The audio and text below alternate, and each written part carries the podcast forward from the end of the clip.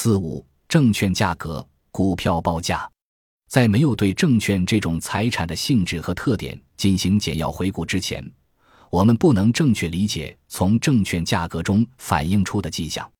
证券可分为两类：第一，那些承诺及收益的形式给予固定回报的证券，并在一个确定的时间返还本金，例如政府债券、州债券、市政债券、铁路债券以及抵押债券；第二，那些回报或收益取决于票面所代表企业的利润的证券，例如铁路股票和工业类股票。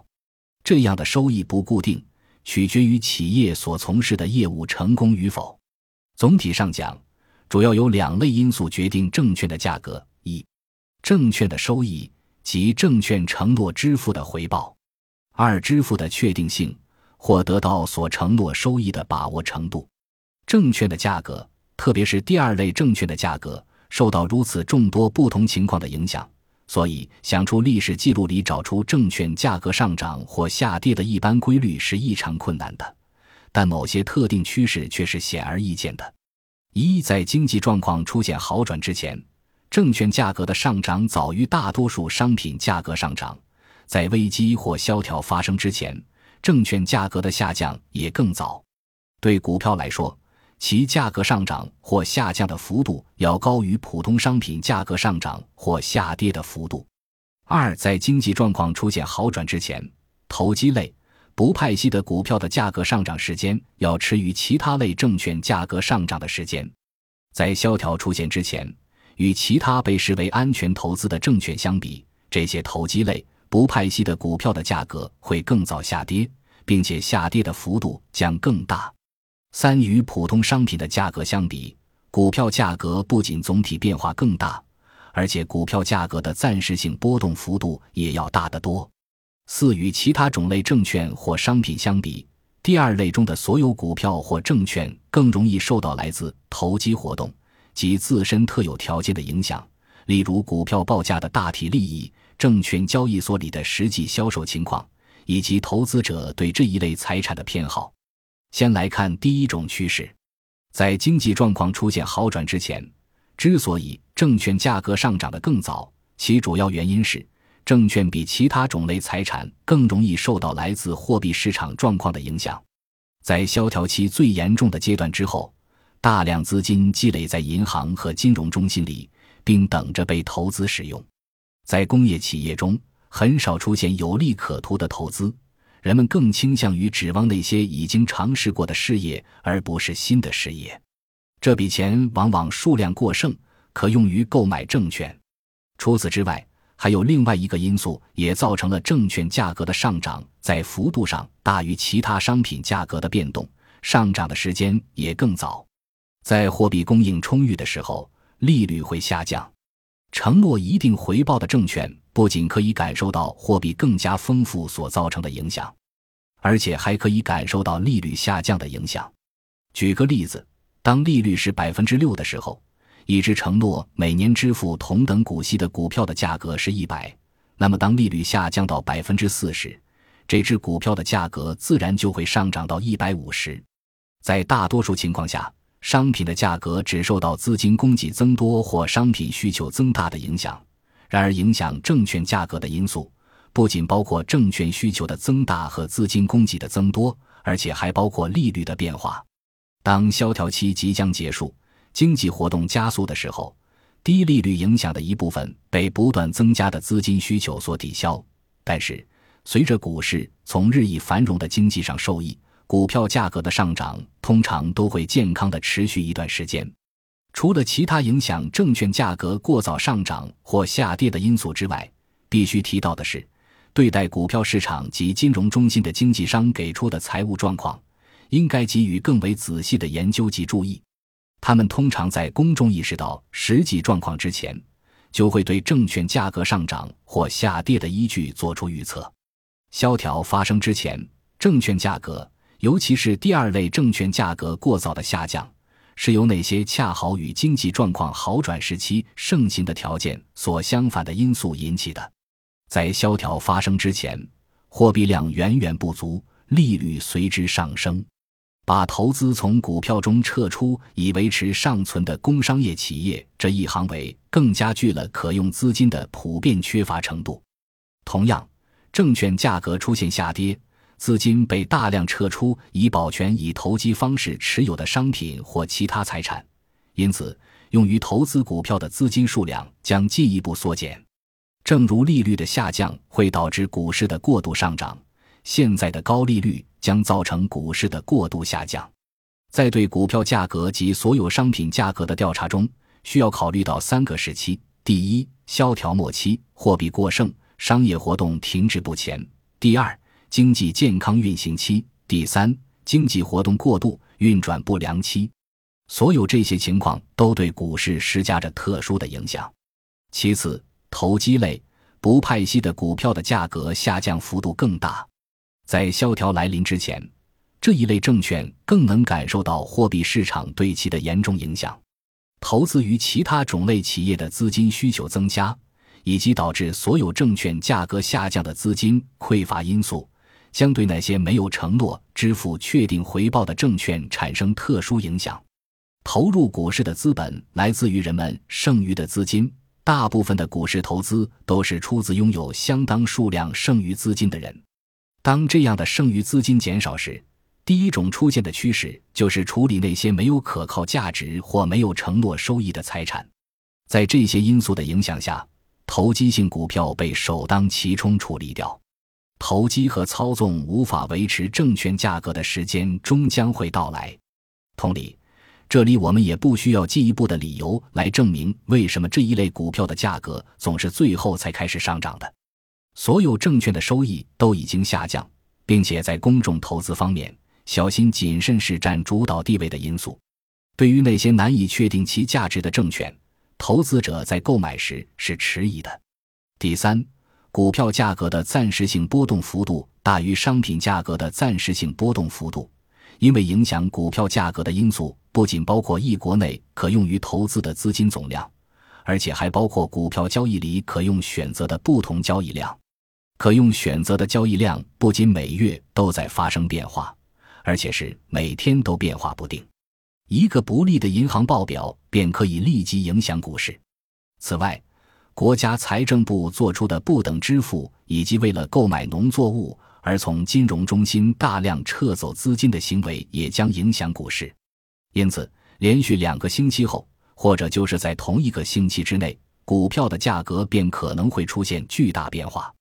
当然，我们必须承认，股市中的投机行为在任何时候的影响都非常大，而且很可能的一点是，借用资金在股票交易资金中占有的比例比其他任何种类的商业交易里借用资金占有的比例要高。第四，股票的价格很受自身特有条件的影响，这些条件的大部分都倾向于抬高股票价格，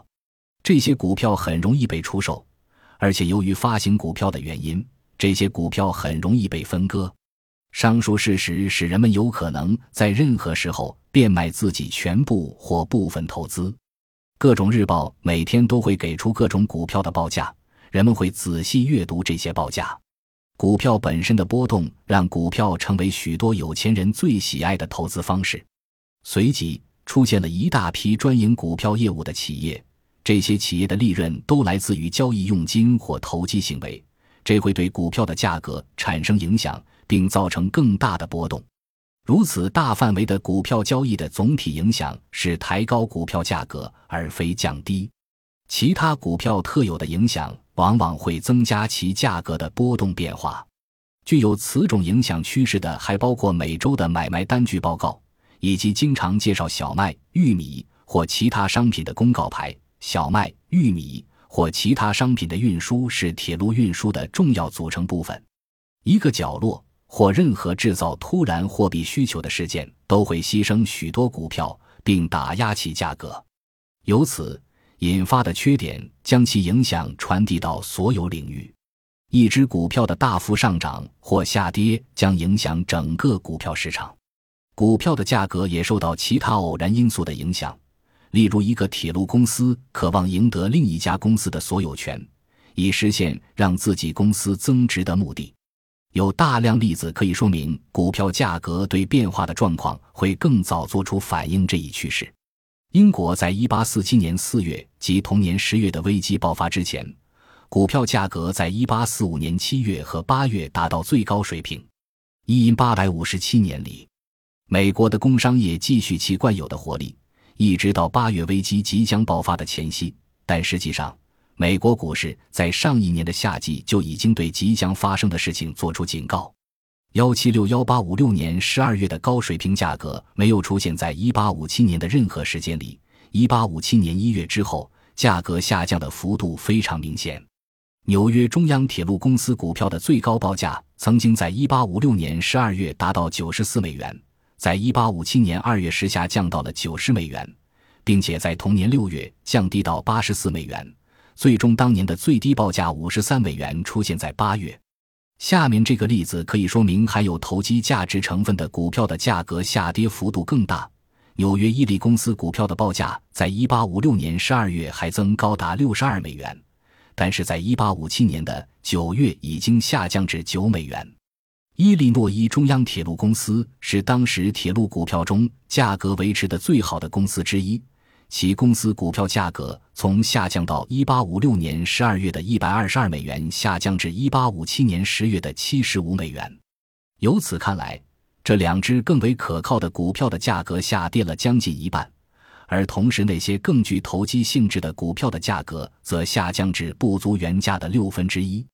人们已经指出，一八七九年是英国最不繁荣的年份之一，所有迹象表明。这一年是这十年里最不繁荣的一年。然而，1879年大多数主要铁路股票的价格却1878年的价格更高，这表明这一类财产价格上涨的时间要早于一般商品价格上涨的时间。1878年至1879年，铁路股票价格的上涨在优质铁路股里表现得尤为明显。在1873年美国危机爆发之前，在17只股票中，有十四只股票在一八七二年的价格高于其一八七三年的价格，而剩下三只股票在一八七三年的报价更高。十一只股票在一八七一年的价格高于其在一八七二年的价格。一八八四年危机爆发之前的情况也是如此。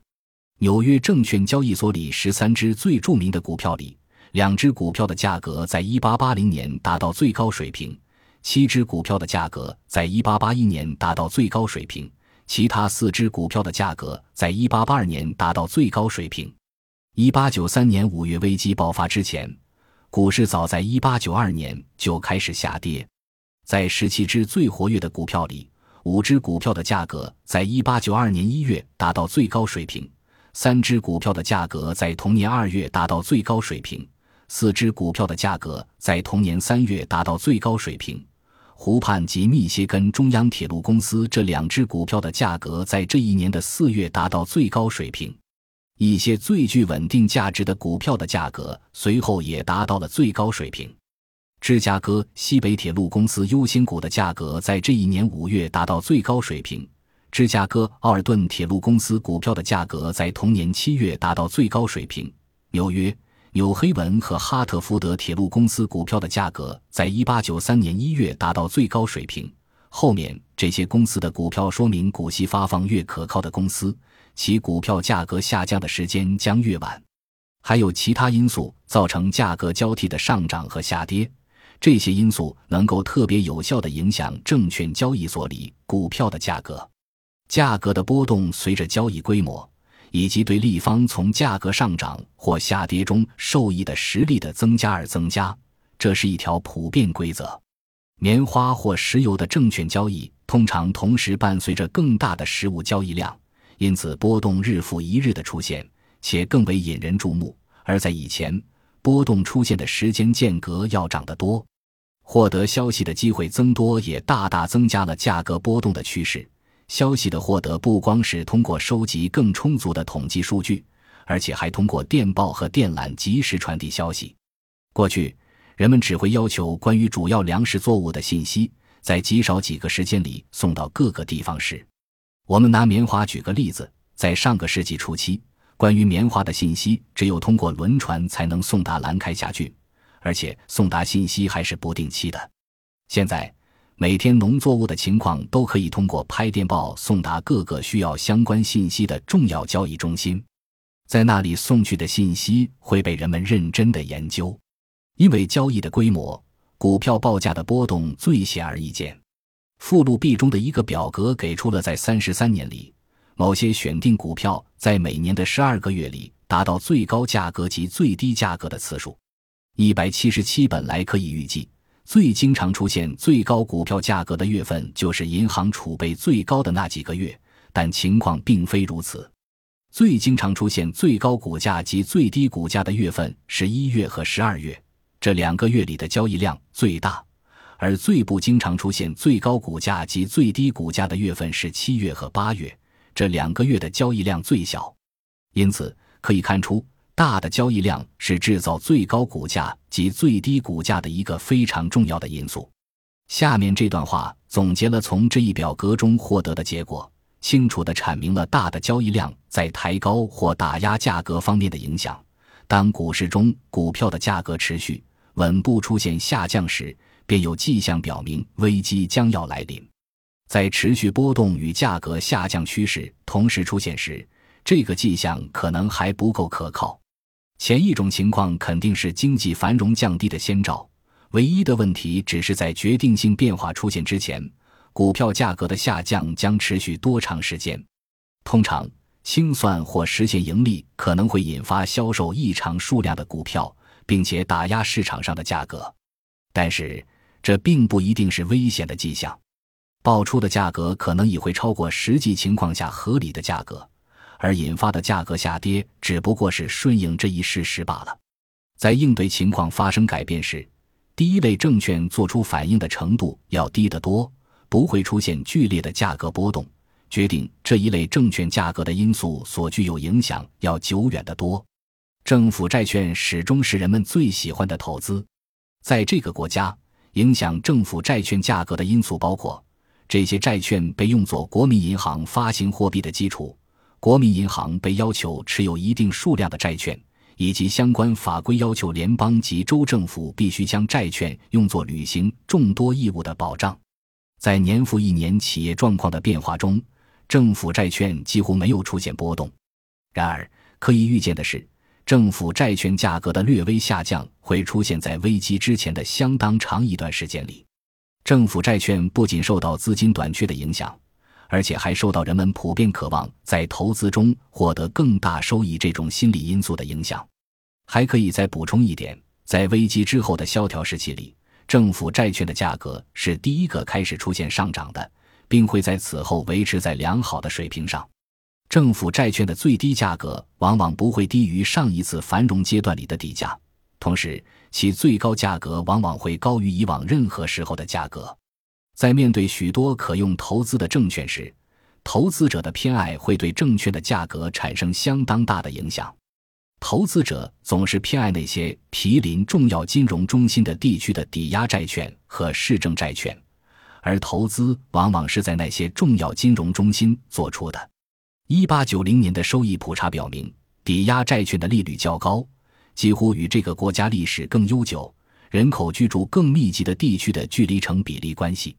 从一八九零年一月一日开始生效的房地产抵押债券的平均利率，在马萨诸塞州是百分之五点四四，在纽约是百分之五点四九，在俄亥俄州是百分之六点五六，在爱荷华州是百分之七点六三。在堪萨斯州是百分之八点六八，在蒙大拿州是百分之十点六一。